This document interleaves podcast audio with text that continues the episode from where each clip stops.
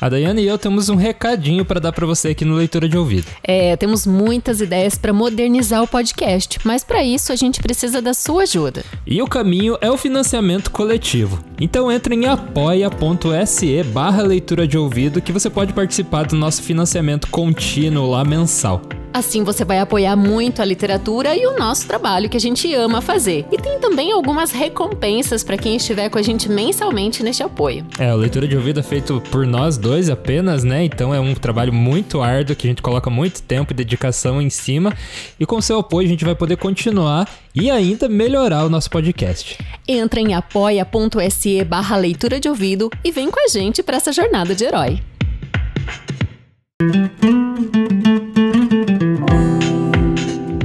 Bem-vindo ao Leitura de Ouvido, o podcast que transforma linhas em ondas sonoras. No episódio de hoje, eu vou falar com a minha voz normal. a gente vai. Hoje a gente vai fazer uma coisa um pouco diferente. Vamos falar com as nossas vozes normais, né? Não que a minha voz seja muito diferente. A voz que eu faço no podcast seja muito diferente dessa minha. A minha é, né? A da Dayana é bem diferente porque ela assume o, o, a voz de jornalista dela. Inclusive, acho que ela consegue fazer isso assim, só lendo qualquer coisa, né? Dá pra. Não sei, caixa de leite. Eu acho que dava para explicar, assim, começar falando. É, eu imagino que tem muita pessoa que nem sabe o que, que é o podcast. Uhum. E eu tenho uma visão, assim, dele, e eu acredito que você. Vamos ver se você tem a mesma visão que eu uhum. tenho, ou se você tem alguma visão diferente do que é, e a gente já assim apresenta o que, que a gente faz no podcast, né? No Leitura de Ouvido. Então, eu acho que é importante a gente falar que a gente. Esse é o décimo episódio, né? Por isso que a gente pensou em fazer algo diferente. Né? Já estamos ali dois meses e meio, né? Fazendo leitura de ouvido toda semana ali, com aquela emoção de escolher um texto que vai chegar até o ouvido e o coração da pessoa e que mude a sua mente e a sua vivência e leve algo diferente, né, para aquilo. Há muito tempo atrás, acho que é bom contar talvez esse como surgiu essa coisa de gravar textos, né? É, em 2012, não sei se você lembra que foi nesse ano, é, eu lecionava para de sexto ano até ensino médio e como professora de literatura, produção textual, né, e gramática também, para cada turma dava uma disciplina diferente, mas como literatura, é, eu trabalhava o mesmo texto, às vezes eu tinha quatro turmas de nono ano. E daí o que acontecia? Para não ficar lendo o mesmo texto tantas vezes, né? Eu abusava das, dos dotes, dos talentos musicais. Não, que você veio com a ideia de gravar, você precisava mostrar o conto para a turma e você veio Isso. a ideia de, ah, vou gravar, me ajuda a gravar e tal. Uhum. E, mas eu não, não lembro se, era, se a ideia era a gente dramatizar. Era a ideia mais de gravar, é, né? Eu acho que a gente fez isso muito bem no A Moça Tecelã, que até outro dia é, eu, a gente reviveu, né? Ressuscitou a Moça Tecelã e jogou no Facebook. E ali um monte de gente começou a falar: Nossa, que legal esse texto, eu quero mais. Mostrei para as minhas filhas, que é o conto da Marina Colassante, que tá é, em... começou, tá, tá no SoundCloud. Isso. E começou a vir comentários, assim, anos Exatamente. depois de pessoas que a gente não sabia gente quem era. mas... lá quando? Em 2013, acho que foi. Uhum. E fomos olhar uns três meses da taça, a gente ficou muito espantado, porque tinha muitos mil players. Uhum. Não lembro quanto, mas, tipo, vazado muitos players. E daí é. a gente pensou, nossa, isso. As pessoas querem ver realmente textos, querem ouvir textos. E aí a gente tava com a vontade de fazer um, algum podcast sobre literatura, ainda não sabia direito o que, e a gente falou, vamos fazer isso. Então, é, para a minha visão que eu tenho do leitura de ouvido, é, eu vejo muito, pelo menos a, como eu abordo leitura de ouvido, é como uma narrativa cinematográfica. Uhum. Então eu, eu tento é, colocar sons como se você estivesse assistindo a um filme. No caso, você vai estar tá ouvindo a um filme. Uhum. Eu acho que até as, os contos que a gente escolhe tem um pouco dessa desse teor mais assim visual, né? Que é. não é um, não, não é uma coisa tanto de fluxo de consciência tão pesada assim que às vezes uhum. tem na literatura, né? Que é bacana, mas você entra mais no teu mundo quando você está lendo, assim. Uhum. E acho que quando você transforma um conto em áudio, é, tem os audiolivros e tudo mais, né? Que que hoje em dia tem bastante, mas é, a ideia é fazer um pouco diferente do audiolivro. É. Eu vejo assim, é, é mais fazer uma é, uma narrativa mesmo, como se você estivesse ali sentado assistindo um filme, né? No caso, você vai estar ouvindo o filme. E eu vou te dizer, Lucas, que as suas narrativas cinematográficas estão funcionando, pelo menos para mim. Eu acho que eu sou a primeira leitora de ouvido é, que tô dentro, né? A primeira leitora. É, porque primeiro eu sou a leitora que faz essa, essa seleção de textos. E eu quero fazer um adendo para essa seleção de textos, dizer que a gente está parece que a gente tem um universo de texto que a gente pode usar, mas na verdade a gente está meio que dentro de uma caixinha, assim. É, toda semana a gente passa por um processo. É, que texto a gente vai trazer que seja de domínio público que dê um bom balanço entre é, literatura que fala de homem, que fala de mulher, né, que fala de, das etnias, das classes como um todo, de Brasil e de exterior. Então a gente quer sempre tentar abraçar o máximo possível nesse vasto mundo de literatura e com isso que o Lucas acabou de falar, com esses elementos que ele possa sonorizar. Então por, por que, que eu ia dizer que isso está funcionando muito bem? Porque quando eu escuto, eu gravo, né? Beleza, cai na mão do Lucas. Quando ele termina a sonorização, ele passa para eu ouvir. Gente, coisas que eu, claro, ali eu tentei dramatizar e lá, lá, lá, mas a hora que eu escuto as trilhas que ele coloca, os sons. Gente, não foi só uma vez que rolou uma lágrima, fiquei emocionada com Ai. o próprio texto que eu já conhecia, que eu mesmo tinha gravado, mas tipo a sonorização, ela amplifica muito as sensações que você tem, você entra dentro do texto de uma forma muito diferente. É, e esse processo é, até para mim acontece quando eu tô editando, né? De também às vezes se emocionar com alguma parte ali do texto depois que tá a trilha sonora, depois que tá todos os efeitos de som colocados. E ficamos ambos assim, imóveis, de olhos presos à colcha. Ela, por fim, quebrou o silêncio. Ia ser o meu presente de noivado. Deus não quis. Será agora a minha mortalha. Já pedi que me enterrassem com ela. E guardou-a, dobradinha na caixa, envolta num suspiro arrancado ao imo do coração. É, porque se torna assim uh, uh, algo diferente de você simplesmente sentar e ler, né? Porque eu acho que quando você senta e lê o, o conto, depende se você está num dia que não tá, não tá muito bem ou que não tá com muita uhum. paciência, assim, e você acaba não entrando de cabeça é, tem mesmo. coisas que passam despercebidas, né? É, eu acho que o, o, o, leitura de ouvido vai, vai meio que, assim, te forçar dentro do mundo, né? Você vai estar vai tá ali dentro do mundo da leitura e, e a ideia mesmo é vocês... É, como assistir, assim, uma série ou... É, ver um filme, você vai assim sair um pouco do teu mundo real, né, e vai para dentro desse mundo que a gente criou. Principalmente se a pessoa fizer isso entre dois ouvidos. O que, que eu quero dizer? Tipo, o leitura de ouvido é muito legal se você escutar com fone, né? Seja headphone ou earphone, enfim, coloque um fone de ouvido, vai lavar louça, vai lavar o carro, vai dobrar roupa, vai fazer o que for, mas vai escutando, incute no seu dia a dia, assim, as tarefas domésticas colocar o leitura de ouvido rodar enquanto você está fazendo suas coisas. É muito imersivo, porque você tá ali, né, com vai ter a esquerda e a direita funcionando ali, o som tipo ativando você, até porque o Lucas faz uma coisa que eu acho muito legal, que é nos diálogos, né, que eu sempre tento fazer entonações e vozes diferentes para os personagens. Ele joga, né, fala isso. É jogar da, da direita para a esquerda, né, para simular como se estivesse acontecendo uma conversa realmente. É legal. E, e também os, os sons, ah, vem um som da cozinha lá, vem, vem o som da esquerda para a direita, então o, o uso de fone é, é quase obrigatório, assim, para ser, para ser bacana mesmo, para você ter a experiência total, né, do leitor de ouvido. Acho que a gente pode ir agora para os Claro, claro. Pros Eu contos. acho que é bom a gente falar que a gente escolheu o primeiro, o Paul, e foi um desafio enorme, porque o conto é imenso. A Queda da Casa de Usher. É, e a, e a, escolha dele também foi muito porque esse foi um dos textos que você sonorizou lá para é, dar as suas aulas, né? É e, verdade. E a gente já, assim, imaginava mais ou menos o clima que a gente queria para ele, né? Uhum. E a gente escolheu esse e foi difícil por ser um conto longo, né? Foi bastante bastante tempo de edição, foi palavras. O Edgar Allan Poe é um escritor, né, que não é moderno, não é moderno, não é um escritor moderno. Ele é um escritor de, de, que tem a linguagem um pouco arcaica, né, porque é um inglês Sim. antigo e, e algumas palavras foram engasgando assim na hora de gravar, né? Uma é. delas foi o lúgubre. O lúgubre é terrível, lúgubre. gente. Lúgubre. lúgubre. Teve várias vezes Tem esse várias texto. Vezes. Pantanal negro e lúgubre. Fechou-se lúgubre, desembaraçando o espírito do. Ai, meu Deus, é muito difícil essa leitura. E depois eu acho teve... que é muito usado, na verdade, em textos é, dessa época. Tem vários livros que tem essa palavra lúgubre. Eu não sei se não foi no, do, no terceiro episódio, no, no Monteiro Lobato que voltou lúgubre em algum momento. Eu, ah, lúgubre aqui de novo. Depois eu vejo se eu consigo achar, eu jogo as uh -huh. partes que falam lúgubre. É, tá, então vou falar sobre a casa de Usher. Aham. Uh -huh.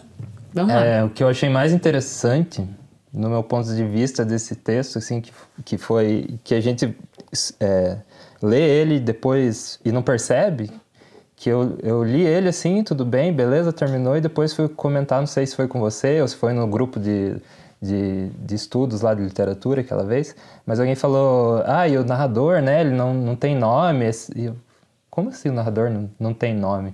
Uhum. Daí eu voltei, assim, penso na cabeça, né, e é verdade, o, a gente chega no final do conto e percebe que o narrador, o personagem assim, principal do, do conto, ele não tem nome, né? Ele é, não é apresentado. E isso é um não faz falta. É inominado, né? Que a gente fala na literatura. Ou seja, tipo, a, o Poe faz esse narrador, né? Contando que é esse amigo que vai visitar o amigo de infância e encontra aquela mansão, aquela coisa toda fantasmagórica, né? Dele doente, a irmã doente, aqueles gêmeos com uma relação toda estranha. E ele narra toda essa sensação pra gente. E ele realmente, o nome dele não aparece em momento algum. Só o Roderick Usher. É, eu não sei assim o que, que isso faz com, com o leitor, o que, que provoca, assim, inconscientemente. É, é difícil Eu fico mensurar, curiosa mas... como leitora. Pois é, mas eu, no meu caso eu não, nem percebi que não estava sendo nomeado. então, para mim, foi indo a história eu, e, e, eu fui, fui mergulhando na história sem perceber que ele não é nominado. É, é uma na verdade é um artefato, né, que o Paul usou e acho que é bem legal assim, porque bem na verdade o narrador ele existe para servir o texto de alguma forma, né? Eu acho que na queda da casa de Usher esse narrador inominado serve é. a isso muito. Eu acho que a, como é também um, um literatura, a gente está falando de literatura, né? No caso do livro, essa relação dos irmãos que você falou que é um pouco estranha, ela no fundo é meio incestuosa, né? E no Sim. caso da literatura na verdade, fica para o leitor imaginar muito dessas coisas, fica. né? Não fica muito assim pro é, é, muito claro que é isso ou que não é isso. Agora, se pegar o filme, né, que é a adaptação do uhum, também que nós, do, nós já também estudamos o filme. É a adaptação do dessa obra, né, da casa de Usher para o cinema. É, não lembro, acho que é anos 50, né, algo assim, ou anos 60, o, o filme. Um filme bem antigo.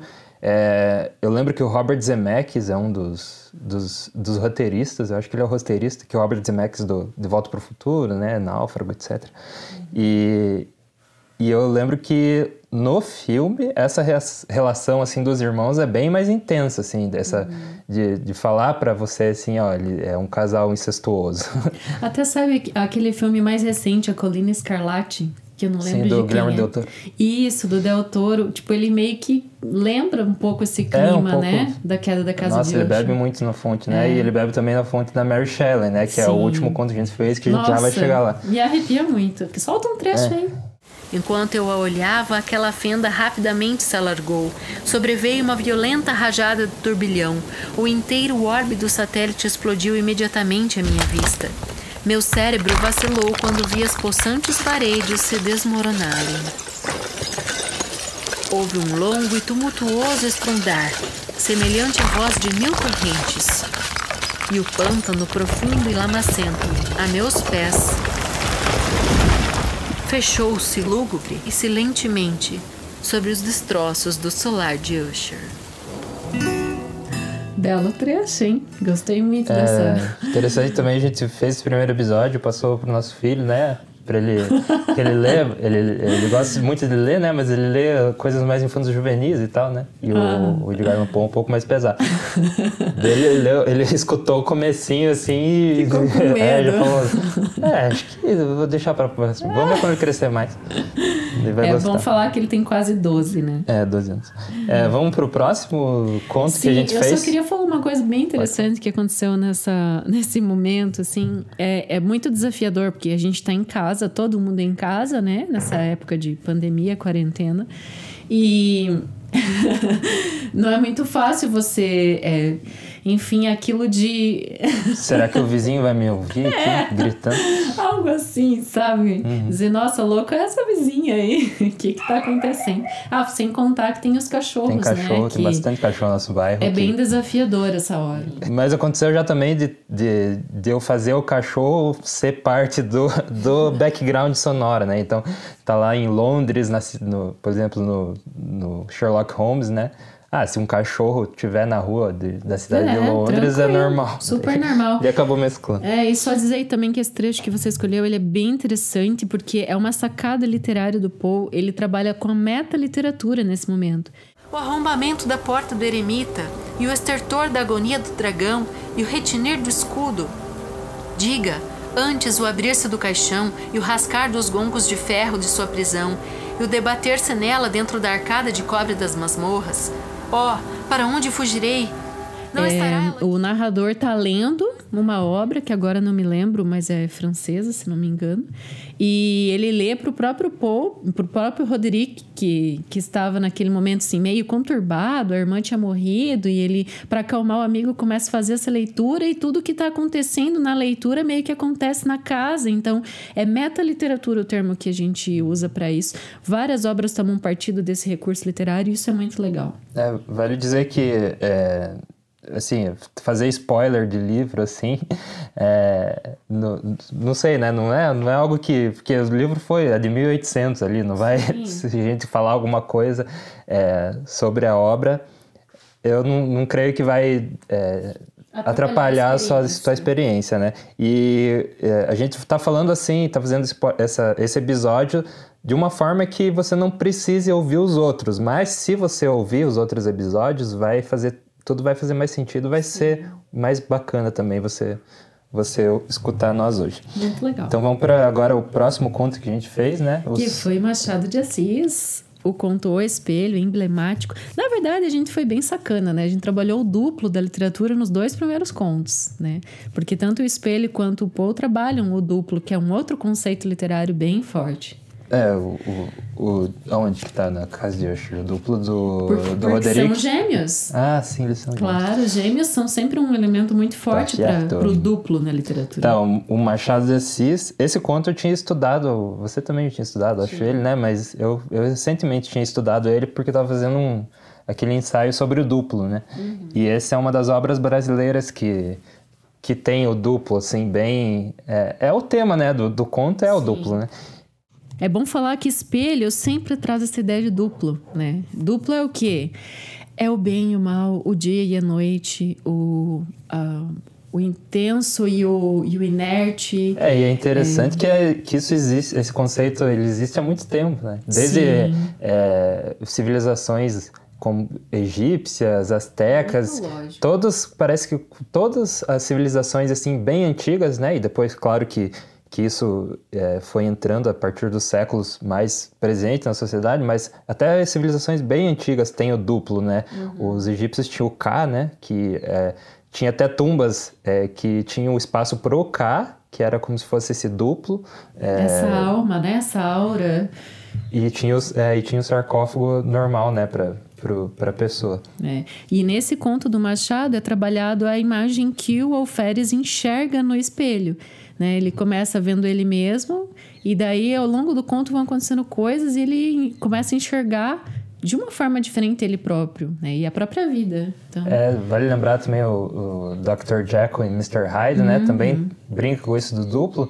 E é um, é um conceito assim tão antigo e não é assim tão forte na, na, na eu sociedade. Eu acho que o Médico e o Monstro daria até para trazer para leitura, é, né? Ele é um conto longo, mas também daria para fazer. É, na verdade ele é um, ele é um livro, não é só um conto. É, dividirei umas três partes. é, mas é bacana porque faz você se questionar assim mesmo. Será que existe mesmo um duplo de cada um? É, esse conto do Machado de Assis que a gente fez, o espelho, ele ele apesar de ele tem os traços assim que você identifica, né, como traços brasileiros assim, né? Tem algumas partes engraçadas, mas eu vejo, eu vi ele bastante como um conto quase de terror assim, também. Porque quando conforme vai acontecendo assim, ele fica meio estranho, né? Fica meio assustador assim. Não não muito pelo lado do terror, mas começa a ficar estranho. A narrativa, é. né? De você começa a, a, perceber que tem algo fora do lugar, você não sabe bem o que é e tal. É essa estranheza da, do duplo surgindo na vida dele, né? Na, na imaginação dele. Ou seja, essa outra pessoa que eu não conhecia que, que tá aqui tomando conta de mim agora, dos meus pensamentos. Solta um trecho aí pra gente deixar isso mais claro.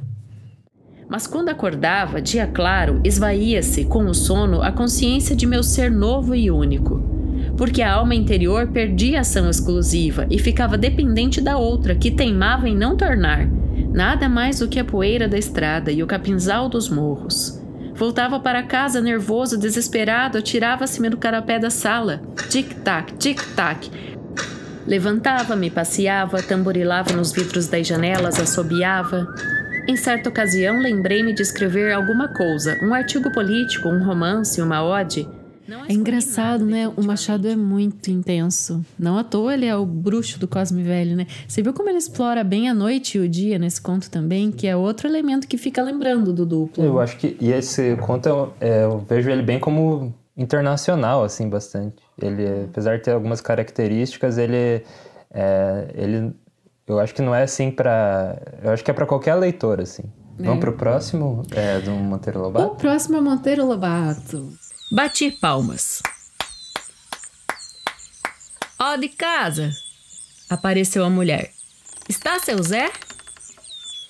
Ainda agorinha saiu, mas não demora. Foi queimar um mel na mansaranduva do pasto. Apê e entre. Amarrei o cavalo a um boirão de cerca e entrei. Acabadinha assim Ana, toda rugas na cara. E uma cor, estranhei-lhe aquilo. Doença, gemeu. Estou no fim. Estômago, fígado, uma dor aqui no peito que responde na cacunda. Casa velha é o que é. Metade é cisma, disse-lhe para consolo. Essa, esse texto, eu acho que é um dos que a gente mais se emocionou, né? Esse sim rolou lágrima quando sim. eu escutei. É, ele tem uma história muito. É, é, triste, né? Uma história triste, assim, mas é. Muito comovente. Faz você pensar ao mesmo tempo, né? Bastante. E, é, e assim, é, é, eu digo que é, o fechamento do, do conto, né? Mais lá pro, fi, pro, pro final que ele se torna, assim, um pouco mais des desesperador, né? Porque durante ele, sim, ele é engraçado é. e tem muita troca, muito diálogo, né? E tem, tem muita palavra. É... Tem o lúgubre. Tem lúgubre, né, também. Uhum. E ele tem muitas, é, muita palavra que é engraçada por, por si só, né? Sim, é muito engraçado e o Monteiro Lobato ele trabalha ele trabalha muito com esses termos assim da roça mesmo, né? E quando eu procurei o Monteiro Lobato, falei, nossa, ele é muito conhecido por ser sítio do Pica-Pau Amarelo, Infanto Juvenil e tal. O Saci e tudo. Eu falei, nossa, eu quero trazer um Monteiro Lobato, tipo, uma parte para adulto. E até o Lucas explorou isso na, na abertura, que é uma coisa que eu direciona um pouco, mas ele toma por, por ele, assim, o que, que ele por, quer pôr na abertura, a gente produz junto e ele escolhe, ah, ele optou por colocar, se você tem 14 anos ou já teve 14 anos, você vai gostar desse conto, que é a idade da menina, né? Da Pingo d'Água, que é falado ali. Muito bacana esse conto. E foi uma faceta ali a gente mostrar o Monteiro Lobato né? Com um conto super atual. Eu acho que hoje, essa relação da neta com a avó que ele mostra ali, a gente ainda pode fazer muita leitura. Mesmo Monteiro Lobato, né, tendo nos deixado na metade do século passado ainda. E é bom falar que no Brasil as obras entram em domínio público 70 anos a partir da morte do autor. Né? Então, a Colcha de Retalhos foi escrita em 1915, né? a publicação foi em 1915. Então, a gente tem aí 105 anos já desse conto, mas extremamente atual. Então, quero dizer que o sotaque que eu trabalhei no, quando se trata dessa fala de interior foi mais voltada aos gaúchos mesmo, né? Até pela proximidade que a gente está aqui do sudeste do Paraná, a gente escuta né, essa fala interiorana aqui bem presente é. no. É, mas tem uma coisa meio. assim, é uma também. mistura, né? Meio, meio Nordeste, é, meio gaúcho, enfim. Meio que os dois. Ela ganhou o doce. Doce da roça, mel é. Esta sunguinha só vendo, não é o que parece, não. Eu encarnei ali um personagem e acho que foi bem divertido. é, o próximo que a gente fez foi da Virginia Woolf, né? Ah, sim. O Sol e o Peixe. É, só falando brevemente da Virginia, a Virginia é uma grande paixão da minha vida, né? Não só porque eu estudo bastante o feminismo, o feminino, e ela é uma bandeira, assim, quando foi a primeira autora, foi o quarto episódio, a primeira autora feminina propriamente que a gente trabalhou. Eu falei, ah, não, já foi três homens, agora tem que ser uma mulher. Vou achar um da Virgínia. E cheguei no Sol e o Peixe, e é um texto muito lindo, apesar de não ser nem conto nem poesia, que é o nosso propósito, é um ensaio. Mas a Virgínia, com todo o seu fluxo de consciência, ainda assim o Lucas conseguiu a sonorização cinematográfica que ele tanto almeja. É, é mais difícil. Né? É, e eu consegui falar da Virgínia, colocar ela na leitura leitura que era uma vontade muito grande. Assim. Não, mas é bem bacana porque se transporta para aquela época, né? E, e, e, eu tentei também colocar o sonorizar de uma forma que te transportasse para para aquela época, né? Só para pessoa que é, não sabe o, o, sobre o que, que é o conto, né? Ele é sobre o eclipse, né? Eclipse solar? Sim, justamente. Um eclipse visto de um aquário de Londres. Então, é, ela fez esse ensaio, né? Contando que as pessoas se organizaram, foram todas para o monte. Agora não lembro o nome do monte exatamente. Lá pegaram o trem, foram muito cedo para ver o eclipse acontecer. Ia ser poucos segundos, cinco segundos, 20, é, 20 segundos. Ah, como a gente esquece das coisas, né? Enfim, o eclipse seria possível de ver num período de tempo muito curto. Todo mundo foi para aquele monte e não deu para ver nada. Daí, em outro ponto, em Londres, no centro, dentro do aquário, ele foi super visto, assim.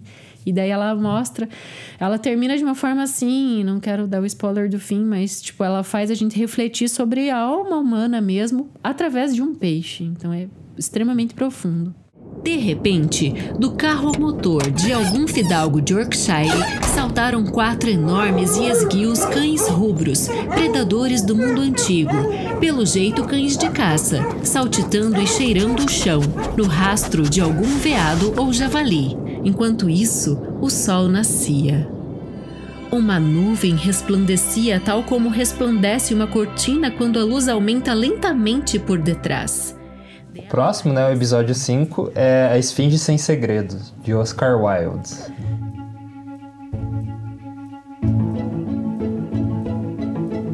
Uma água forte.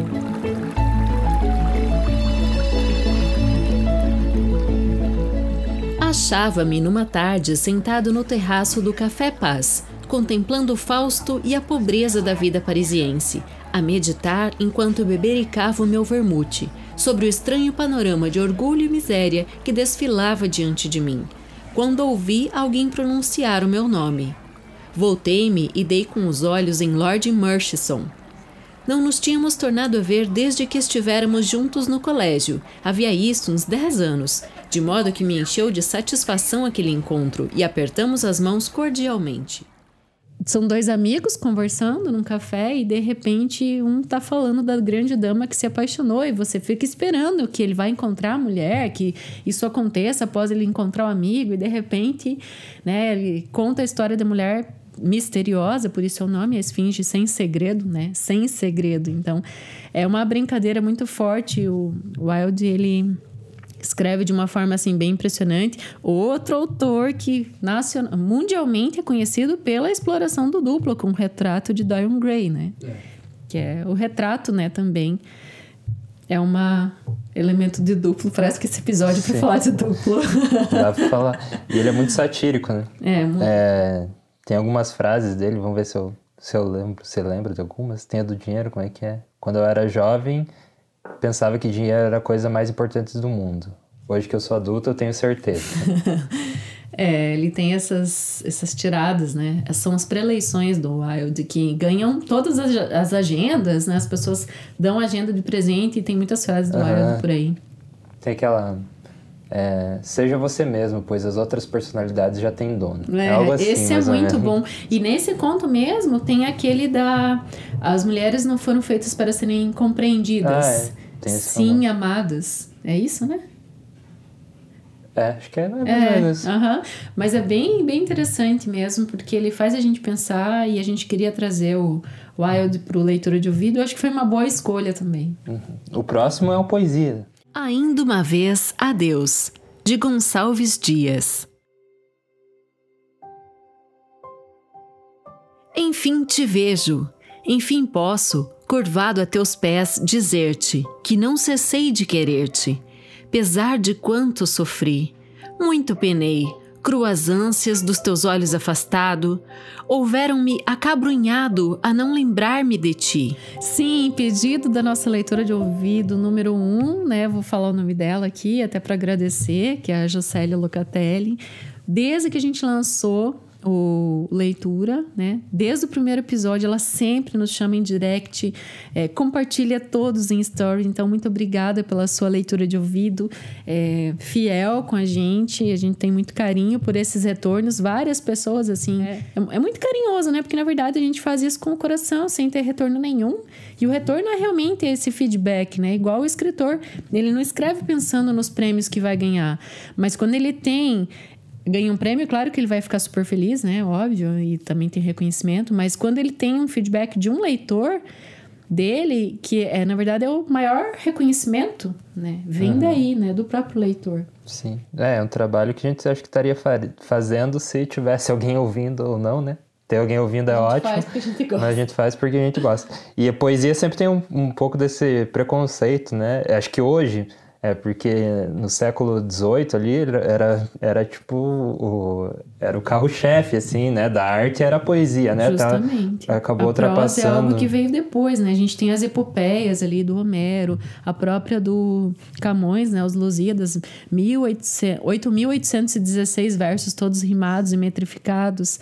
Então, era a poesia a forma de manifestação é, escrita. É, inclusive lá em 1700... Da, o, o Diego Velázquez, lá que era aquele pintor da, da realeza espanhola, ele fez um quadro justamente para colocar a pintura como, como uma arte tão importante quanto poesia e música, porque poesia e música era levado muito a sério. Uhum. E pintura, apesar de ser levado, não era tanto, era considerado uma arte mais para é, fazer propaganda é, política, né? E para esse tipo de coisa, para servir algumas é, algumas funções na sociedade, não tanto para é, ser arte por arte, né? Então, é, a gente vê que é, poesia é hoje um pouco desse preconceito, mas nunca foi, é, né? Na verdade, eu acho que as pessoas têm um pouco de dificuldade de parar para notar o sentimento, e a poesia em si é sentimento em essência, né?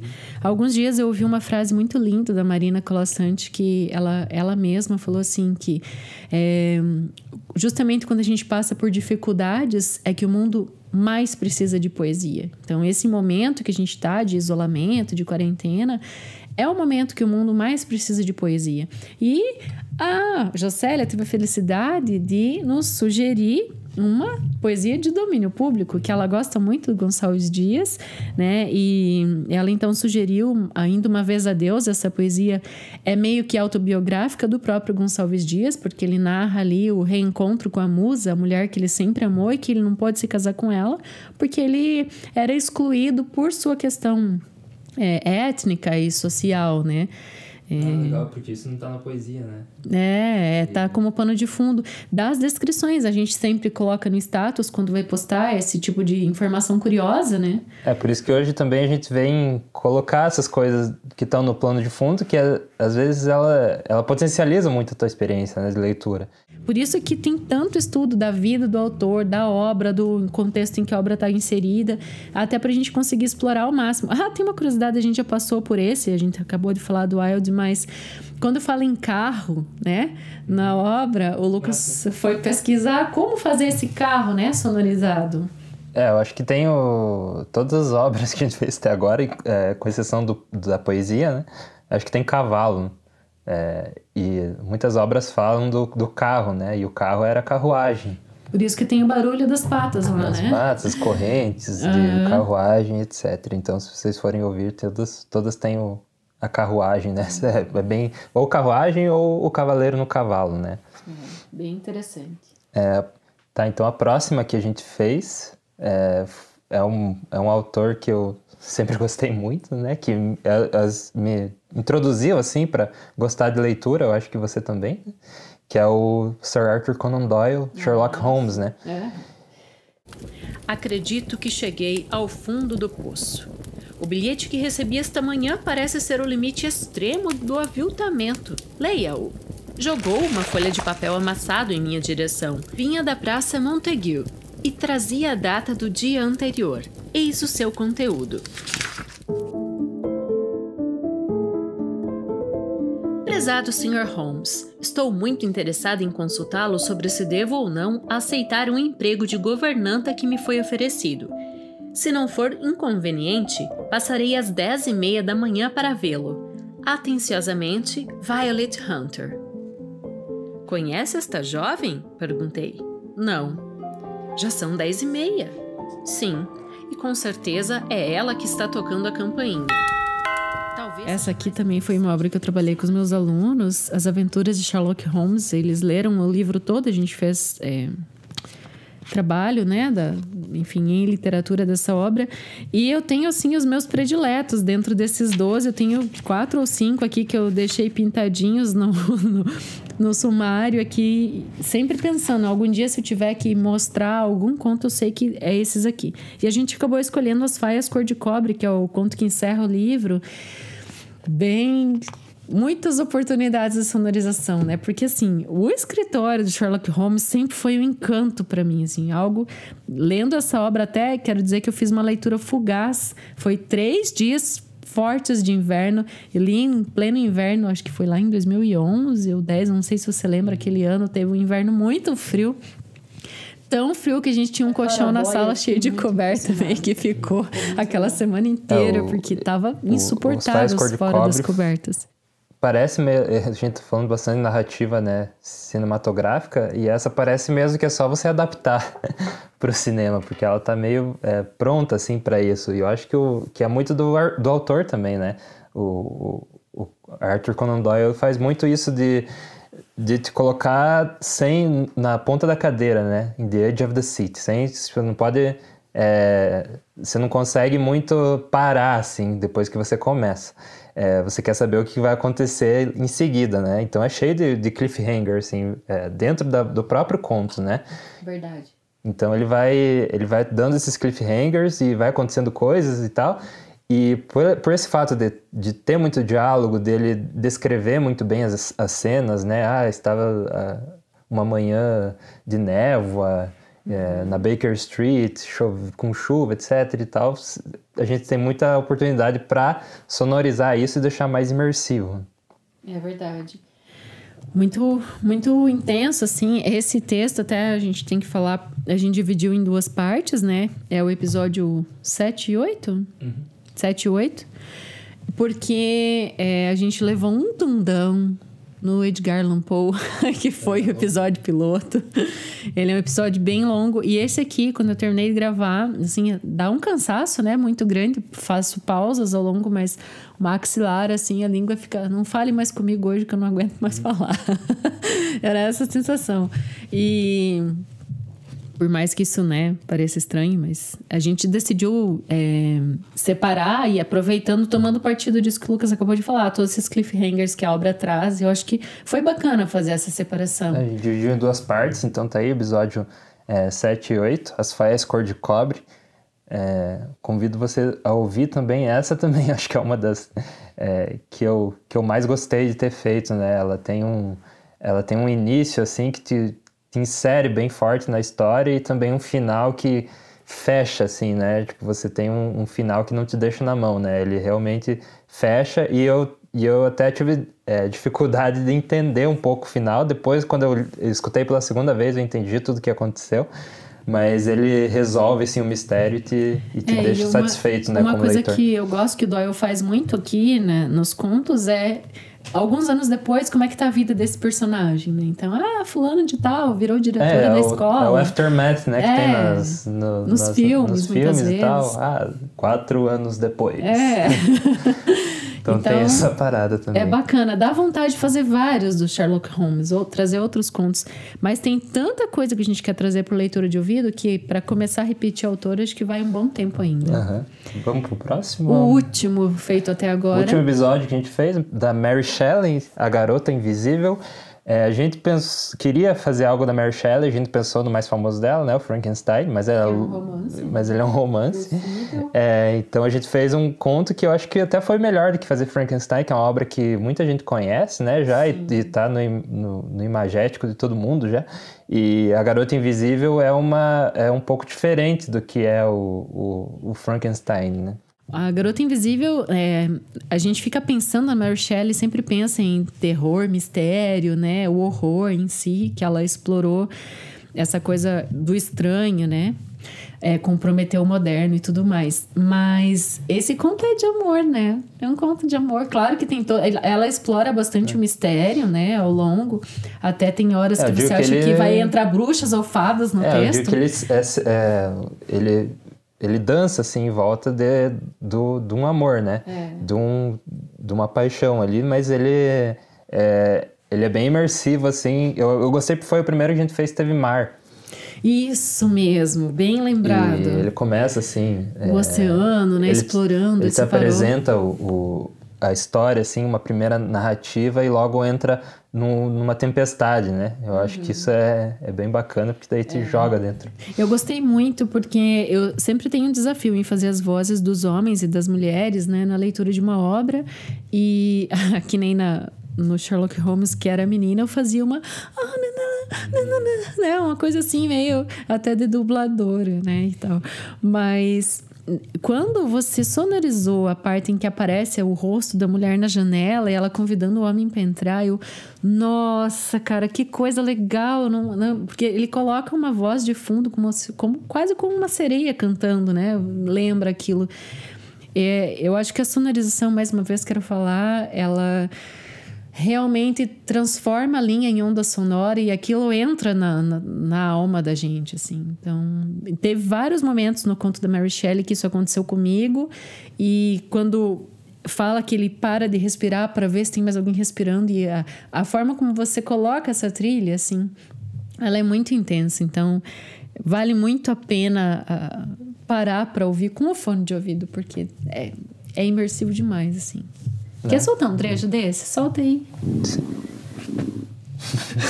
Será que pegou? Será que o microfone pegou meu barriga? Acho que sim.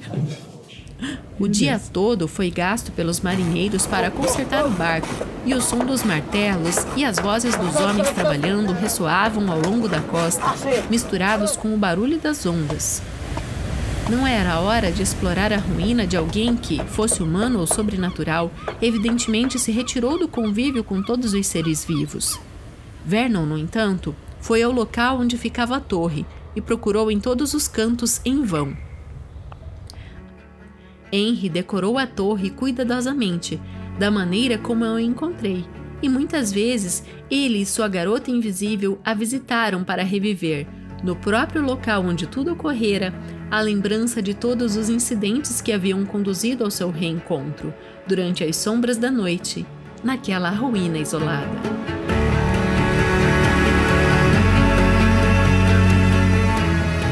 Mas muito legal, gente. A gente quer agradecer assim a sua leitura de ouvido, que você siga conosco, sugira obras, né? o Lucas sempre coloca ali os nossos e-mails no fim de cada é, episódio. Acho que é bem importante compartilhar também, é. se é, com alguém que também goste assim de, de, literatura, né? E eu acho que o que, que a gente está fazendo um pouco é uma forma diferente de consumir literatura, né?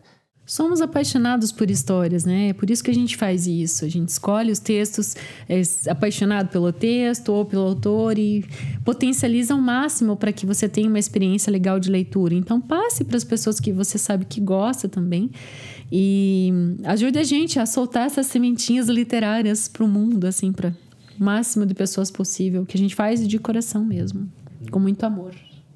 Então esse episódio vai ser é, a gente falando um pouco sobre trabalho, né? A gente no próximo vai voltar a fazer, é, vai fazer o leitura de ouvido normal, né? Vamos fazer um conto normal, mas esse foi um pouco para apresentar o que a gente o, o que é a leitura de ouvido e esse plano de fundo, assim, por trás das obras, que eu acho que também é legal fazer, né? É, tem vários mistérios que eu tinha selecionado para falar aqui que eu acabei não falando. Por exemplo, a Mary Wollstonecraft. Eu falei errado. Quem? a Mary Wollstonecraft, a mãe da Mary Shelley, né? Então, a Mary Shelley, ela teve uma dificuldade na vida dela muito grande, né? Ela teve quatro gestações, mas só um filho sobreviveu para além da infância, né? Uhum. E a mãe dela morreu no parto, 11 dias depois da, da logo após o nascimento da Mary Shelley. Então ela não teve a presença da mãe. Né? Tudo isso acaba refletindo na própria construção né, literária da autora.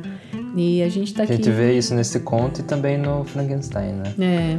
Então, a coisa da criatura, né? Acho que o a gente vai ter que terminar, criatura. senão a gente vai ficar falando do. De, não, a gente já deu tchau, na verdade no... você vai enxertar, enxertar essa parte antes, né? Ou não, ou vou deixar aqui. tá bom, como um pós, igual no filme. Tchau. tchau.